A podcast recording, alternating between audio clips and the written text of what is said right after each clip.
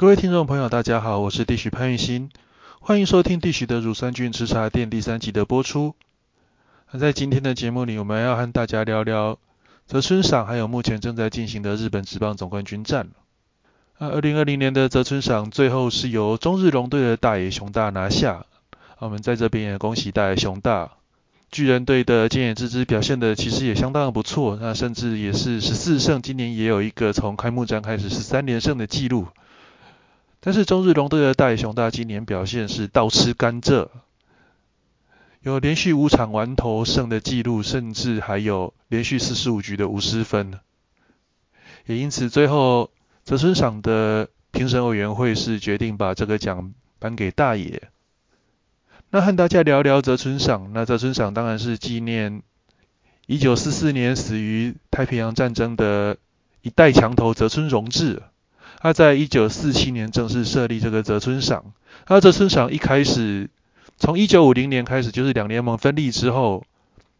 当时其实只颁给中央联盟的投手。啊，从平成年也就是1989年开始才扩大到。包含连两两年的投手也列入泽村赏的评审范围之内。啊，比较特别的是，泽村赏其实在一九八二年之前，他是由记者所票选出来，但是因为那时候出现了一个江川卓事件，所以从一九八三年开始，泽村赏是改由泽村赏评审委员会选出。那评审委员会怎么决定？通常中央联盟的部分就是曾经拿过泽村赏的投手。而太平洋联盟因为早期太平洋联盟并没有泽村赏，所以就会从太平洋联盟挑一些比较资深而且有不错成绩，那成绩可以跟泽村赏媲美的这些投手，那种退役的投手来担任所谓的评审委员。啊，泽村赏其实他他是要纪念一个所谓最像泽村荣治的投手，也就是先发完投型的投手，所以大家其实都会讲说。泽村赏是不是学美国的赛扬奖？那这一点其实是有很大的争议的。先从时间来讲啊，泽村赏在一九四七年设立，但是赛扬奖是在一九五六年设立。所以说泽村赏要学赛扬奖，诶，如果从时间轴的这个方向来看，好像有点不太一样啊。那在大联盟赛扬奖，其实它就很明显，它就是一个。最佳投手奖，但是在日本并不是这样子。其实除了日本除了泽村赏之外，早期其实还有所谓的优秀投手奖。那优秀投手奖一开始，杨年是曾经在一九五三年到一九五四年，更正，一九五三年到一九五九年曾经设过最佳投手奖。但是因为一九五七年到一九五九年。连续三年最佳投手都跟 MVP 同一个，所以在那个时候，他们把之后从一九六零年开始，杨年就废除了最佳投手奖，一直到二零零二年开始，杨年才又规定联盟胜率最高的投手就是最佳投手。那央联早期也是有设立最佳投手奖，它是从一九六七年到二零一二年。但是他的最佳投手奖的得主跟央联、跟太平洋联盟不太一样，他的最佳投手奖是最佳九人的投手，所以大家会觉得好像有点叠床架屋。央联最后两个联盟同时在决定，在二零一三年把这个所谓的最佳投手奖废掉，因为毕竟都已经选了最佳九人奖，那你又另外选一个最优秀投手奖，好像怪怪的。那当然，这个废掉之后，两联盟也同步成立了最优秀胜率奖。那这个最优秀胜率奖，它的条件就是至少要十三胜。那其实跟你的投球局数是没有关系的。好，那我们讲完这个最优秀投手，那回到泽村赏。泽村赏其实它有一些所谓的门槛。那当然，这个门槛并不用说全部都要到达，但是就是一个参考点。而泽村赏的门槛参考点：初赛场次要二十五场以上，完投要十场，胜投要十五胜，胜率要高于六成，投球局数要高于两百局，三振数要大于一百五十 K。啊，自责分率要在二点五以下。那当然这些标准后人去依照泽村模，依照泽村荣治的模板去设立这个标准。那当然并不见得说每一个泽村赏的得主都会完成所有的条件，但是就是会从接近这些条件或是达成这些条件的选手里面去挑选。不过，因为这个数据是在一九五零年那个年代所设立的，在最近这几年也开始有一些变革，最主要是玩头的这个部分，因为毕竟现在投手分工是越来越呈现一个越来越细的、越来越精细的情况，所以玩头玩头数要达成十场玩头的人真的是越来越少。我们从二零一零二零零一年，也就是二十一世纪以来啊，能够真真的投到十场完投的以上的，其实真的数得出来。也因此，在最近这几年，完投这个数据其实是越来越不被重视。所以当时泽村在一九应该是在二零一八年的时候，那泽村赏选考委员会的委员长卷内恒夫就提过，就说，哎，接下来在泽村赏选拔制。选拔的标准会参考 QS，就是优质先发。那日本的优质先发跟美国的优质先发有一些不同。美国的优质先发是六局十三分以内，日本的优质先发则是七局十三分以内。不过回到今年的泽村赏的得主，那当然最后得主是大野雄大。最后大家最关注的两位投手就是大野雄大跟井野智之。啊，包含在局内的横幅在内的三位选考委员是决定要给大野雄大。呃，真田照治他是觉得金野智之是表现最好的选手。啊，不克出席的北别府学他则是表示他希望两位能够并列。那在合一致的情况下，最后就是由大野雄大胜出。那前面也提到这几年这村场是比较不注重玩头这一点了，但是这一次。这绝内恒夫又在，就是所谓在开完记者会后，他又说大爷能够拿下这场最大的原因，就是因为他的玩头玩风数占一个优势。但老实来讲，这个讲法其实有点难让人接受。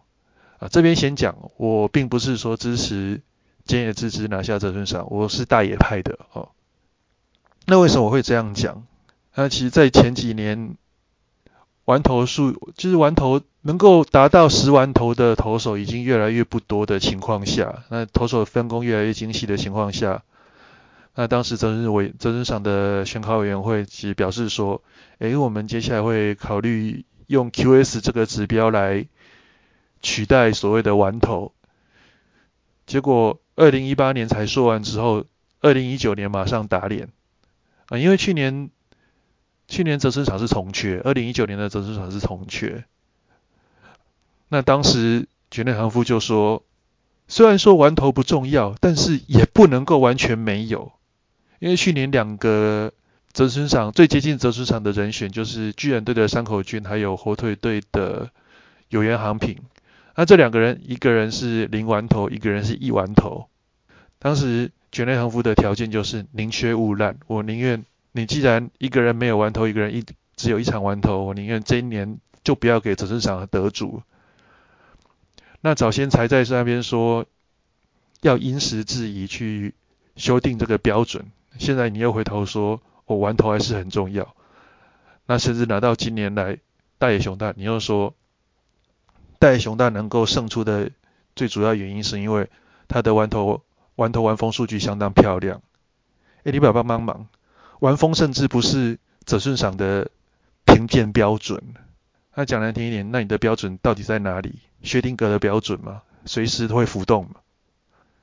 其实你说今天你说你要选出大野雄大胜出比菅野智之还好，其实理由很简单啊，就是这些选拔标准里面大野雄大胜出的点是比较多。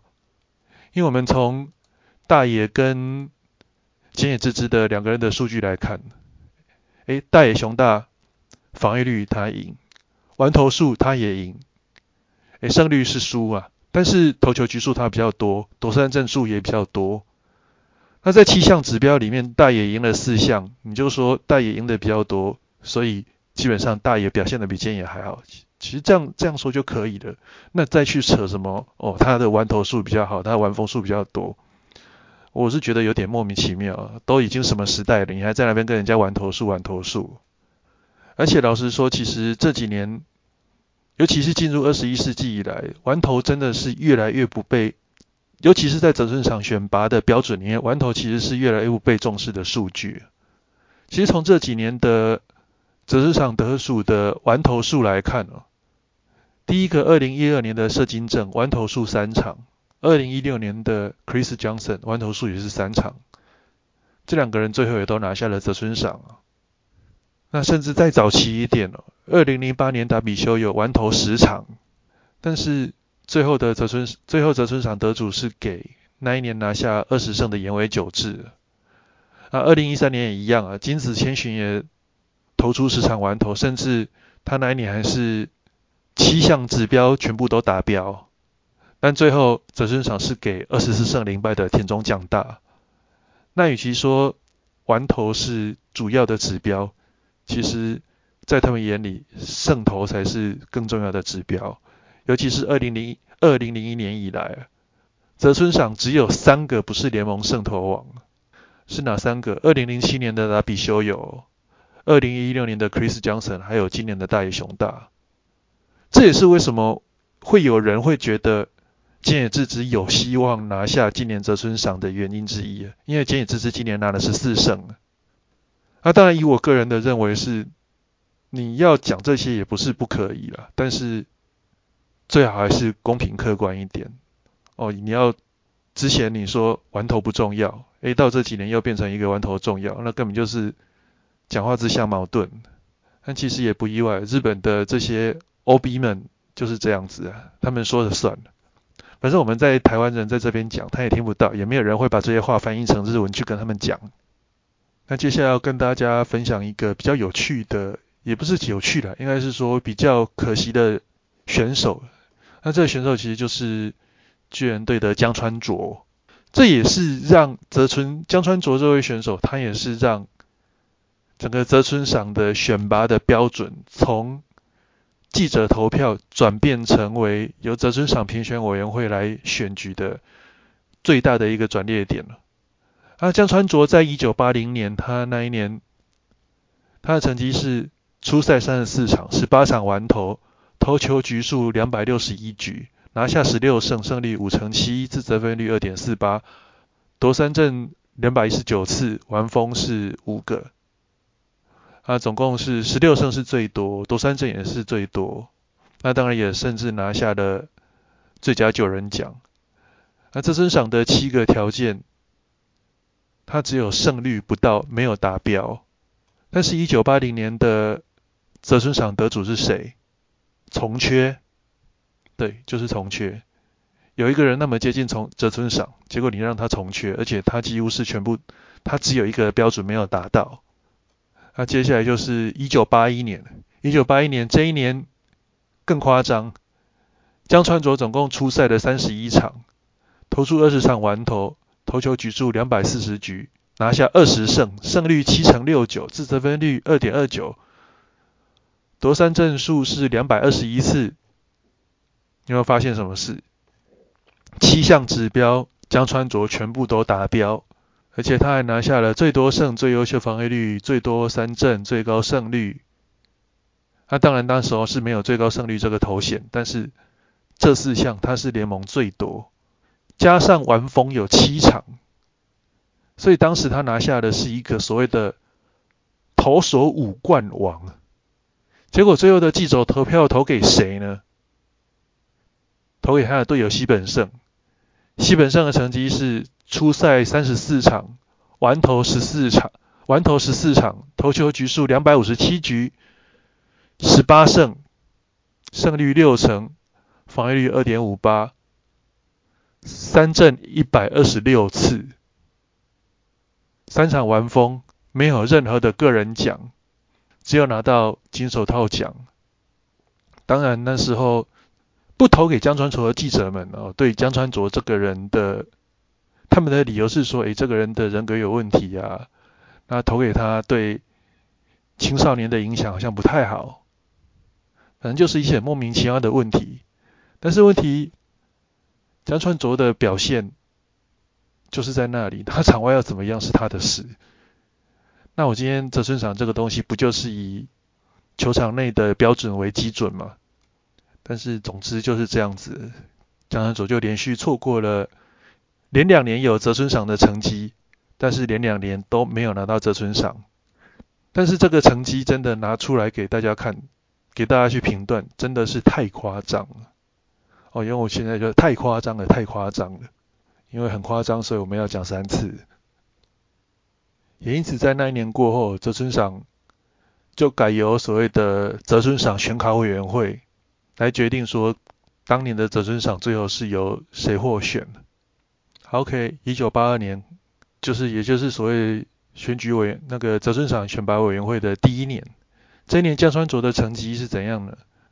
初赛三十一场，二十四场完投，投球局数两百六十三局，十九胜，胜率六成一三，自责分率二点三六，一百一百九十六次的三振，他连续两年又是一个全标准达到。OK，你可能想说，今年交给所谓的泽村赏选考选考委员会。选考委员会来决定谁拿下泽村赏，他可能今年比较有机会。但是最后呢，最后是给了二十胜，而且没有全部基没有全部标准达到的北别府学啊，北别府学那一年其实也不错，其实表现也不错，也是初赛三十六场，那完投十球场，有二十胜，胜率七成一四，投球局数两百六十七局。那三振数是一百八十四 K，自责分率两点四三，其实也不错。但是最后江川左右再度跟这个所谓的泽村赏擦肩而过，所以即便江川卓这三年真的表现得相当好，但是就在记者的，也可以说记者的私心呢，反正就是在记者的投票的决定结果下。江川卓跟泽村赏就这样擦身而过，那之后他也没有再拿下任何的泽村赏的记录。那当然提到这个所谓的泽村赏的选考委员了，其实我一开始在看这个名单的时候，有看到二零一三年里面有工藤公康，那当时工藤公康在选考委员里面，另外四位其实是绝内横幅平松正次、春田照志跟北北府学，也都是那种超前辈的选手。我就觉得哇，工藤公康好厉害，那么年轻就入选了，就可以当那个泽村赏的评考委员。不过后来我发现我错了，因为斋藤雅树在二零零五年就当过了评考，就当过了所谓的泽村赏选考委员。当时跟他在一起的是藤田元司、道尾和久、土桥正信、平中平松正次，也都是那种。神兽级的投手，所以斋藤雅树应该是第一个担任所谓的选考委员的菜鸡啊，四十岁就可以当评审委员。那当然最后还是恭喜大野雄大拿下今年的二零二零年的泽村赏，对他来讲，他今年的成绩真的是实至名归啊。今年这支虽然今年没有拿到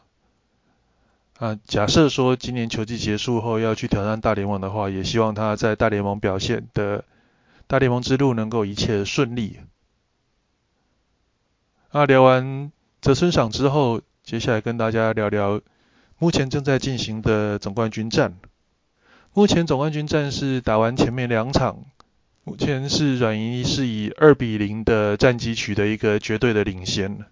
当然，这个结果对大家来讲有点意外，又似乎不太意外。那有点意外是没有想到说。软硬连赢两场，而且两场感觉都是一路压着巨人打，巨人几乎是完全没有反击的能力。那不太意外，是在于说今年大家几乎所有人都是看好软银，尤其是两队在季末的状况真的是差的天差天差地远。如果说来跟软，如果说这两队在八月的时候的成绩来打总冠军战，当时。巨人可能还不会输那么惨，但当然不能这么讲啊。就至少你一年也是打个一百二十场，不可能说什么球季只打六十四五十场，哎，或者甚至说六十场，哎，跟大联盟一样，哎，六十场打完就来打季后赛、世界大赛。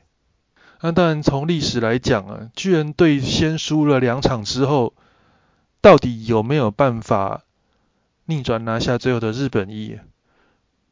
在日本职棒的历史上，其实总共有七次，一开始先输两场，但是最后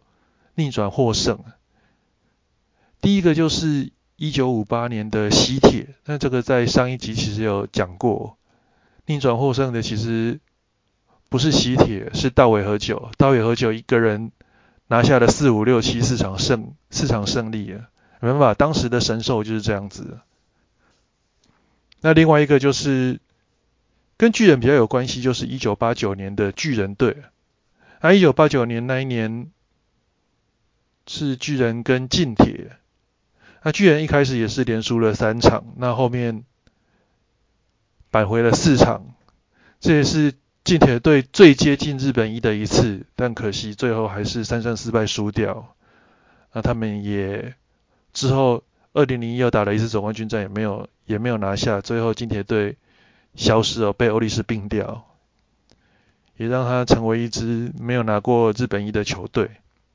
那另外一个跟巨人有关系的，就是两千年的巨人队。那一年巨人是跟当时是大荣，也是相当著名的 O.N 对决。因为巨人队的监督是长岛茂雄，那当时软银的呃，当时大荣队的监督是王贞治。巨人队也是一开始先输了两场，而且跟今年一样，也是在主场先输两场。但是后来巨人在从福冈巨蛋连赢了三场之后，再回到东京巨蛋又赢了一场，所以那一年的比赛的情况跟今年有点雷同。当然，两队的境况是完全不一样。那在两千年当时，大家是当时的媒体，大家其实是比较看好巨人，所以巨人一开始二连败之后，大家觉得，哎，好像是不是有点当时的大荣会不会爆冷门？但最后巨人还是二连败后四连胜。那另外一个软银其实在二零一一年也曾经二连败后，二连败后拿下日本一。而二零一一年也是软银先在主场先输两场给中日。不过那一年很有趣，那一年前面六场比赛打完，全部都是客队获胜，一直到第七场，软银终于拿下了。唯一那一个系列赛唯一一场主队获胜的比赛，因为那一场也决定了那一年的日本一。那当然从这两场比赛的内容看起来，虽然说巨人队是一路压着打，但是巨人队有一些调度其实是可以可以做得更好。那当然这两场比赛我也大概稍微看了一下。那像第一场比赛，第一场比赛一开始。简影就被丽园临时打了一支两分全垒打，而且前面两次打戏跟丽园的对决，简野全部都被打安打。啊，他们在第六局上半，其实是简野跟丽媛的第三次对决，那时候巨人队是零比二落后两分，那这丽媛又是一个在两人在垒的情况下的打击。那当然，我个人是认为，这时候其实是巨人队的一个换头时机。如果说当时巨人队换上一个左投高丽雄平来把这个危机化解掉，继续维持一个零比二的局面的情况下，我个人是觉得不会那么快结束这一场比赛，不会那么快就放弃。那老实说，当时猎人是打出那支两分打点二垒安打之后，零比四，巨人就几乎跟那一场比赛说完全没有，就几乎就是说再见。那第二场比赛，巨人也是有一些有一些可以反攻的机会。那最关键的就是在，主要都是还是在换头的时机啊。啊，前五局打完，软银是一个七比二的领先五分。不过其实进到第六局开始了，那巨人队其实在第六局的下半是有一些攻势。那在一人出局之后。巨人队的三四两棒就是坂本勇人跟冈本和真是连续击出两次安打，这时候是一二垒有人，那在这个情况下，软银的先发投手石川中太是投了八十四球。那在这时候，工藤公刚是采取一个比较主动的换投。那在这时候，既然出局一二垒有人的情况下，是换上加明真对上当时的左打，对上当时的左打玩家号，那也成功的把玩家号 K 掉。接下来两边频频走马换将，巨人先是把龟井龟井善行换成石川圣鲁，因为换右打，因为右打要来打加明真心眼的左投。那接下来软银派出了高桥里右投，居然又换又换上了左左打的代打田中俊太。那虽然说高桥里最后是对田中俊太投出了四外球保送，不过他最后还是把中岛宏之 K 掉。就是在这在这个调度上，工藤公康都还是处于一个比较主动的情况。那原成的原成的监督，虽然说他在球季赛这几年也陆续讲了不少原成的监督的比赛，因为从他从去年开始接任巨人队的监督嘛，袁成德其实。他在换头的时间点抓的还蛮快的，当然通常都是出了状况就换。可是因为昨天的先发投手菅野智之，我想是不是因为菅野是球队的王牌，这样在一局的中途把金野换下来，是不是怕让这位球队中的王牌有点下柄住？但老实说，在这种季后赛，真的你的监督的调度真的要。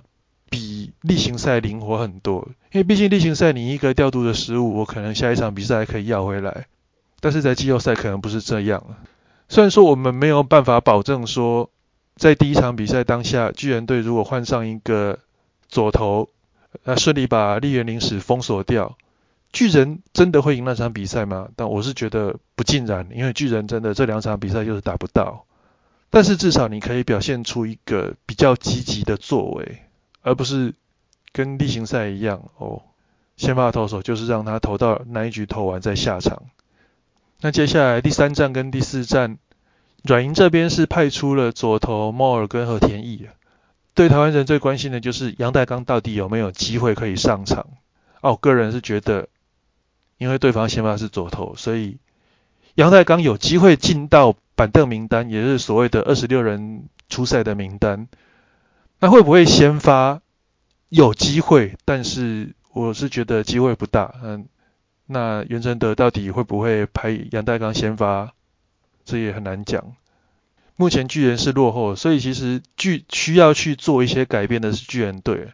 软银队讲难听一点，反正他现在二比零领二比零领先，他就是顺顺的打。你在球队在打顺风球的时候，你的那种所谓的打序其实没有什么需要变换。啊，巨人队这两场打下来，真的是说多惨就有多惨先发打先发打线一排看下来，松原圣米打击率零，龟井善行打击率零，中岛宏之打击率零，玩家号打击率一成二五，冈本合成一成六七，一棒击算上回一成四三，打得最好的当然就是灰勒，灰勒三分都是他打的啊，版本有人也打得不错，三成三三。就巨人如果真的还想要做一些挣扎的话，真的是他的打线真的是要好好加油。所以从这个攻守数据看起来，巨人真的目前完全是毫无优势可言了。那就看原车的监督会在接下来这几场比赛去做一些做怎么样的做一些比较特别的调度，因为打者的状况就是那样子，你有办你现在手上的菜也就是那一些。多做一些变化，那我觉得让杨代刚先发也也不失是一个办法。讲难听一点，你就算杨代刚上来打击率零，啊，反正你前两场打击率零的也是那么多，那你不如让他上来试试看。而且接下来第三站、第四站，软银的先发投手，也不管是莫尔也好，和田义也好，啊，压制力整体来说还是会比石川中泰跟现在黄大还要稍微可能没有那么没有那么压制力可能没有那么理想。啊，巨人队的打线到底能不能复苏，这就关切到说他们有没有办法先抢下一胜啊，至少先抢第三胜先抢到一个一胜两败。如果说第三胜巨人再拿不下来的话，我说真的这个系列战巨人队要赢的机会相当的小。那在上一次的转播我有提，呃，更正啊，上一次的节目我有提到说，我预测大概就是软银四胜一败或四胜两败封王。当然，我现在的预测跟当时不会差太多，还是一样，就是四胜一败、四胜两败。巨人有可能抢下一场胜利，但是你比赛打多了，你毕竟软银金软银的状况还是好过巨人队很多。现在甚至软银四连胜清盘都还有可能，因为以整个季后赛来讲啊，软银已经很久没有在他们的福冈巨蛋，也是现在叫佩佩巨蛋，他们已经很久没有在总冠军战在主场输球过，所以巨人真的是一个呈现一个背水一战的局面。但最后没有打，没有人会知道。啊，接下来的比赛就看看这两队能够有什么激出什么样子的火花了。好，那今天的节目就到此为止，谢谢大家收听。啊，大家有什么意见也都欢迎随时欢迎留言在粉丝团或是在各大 Park Parkes 的平台下面，或是说对节目有什么建议的，也都欢迎大家提出。谢谢大家，拜拜。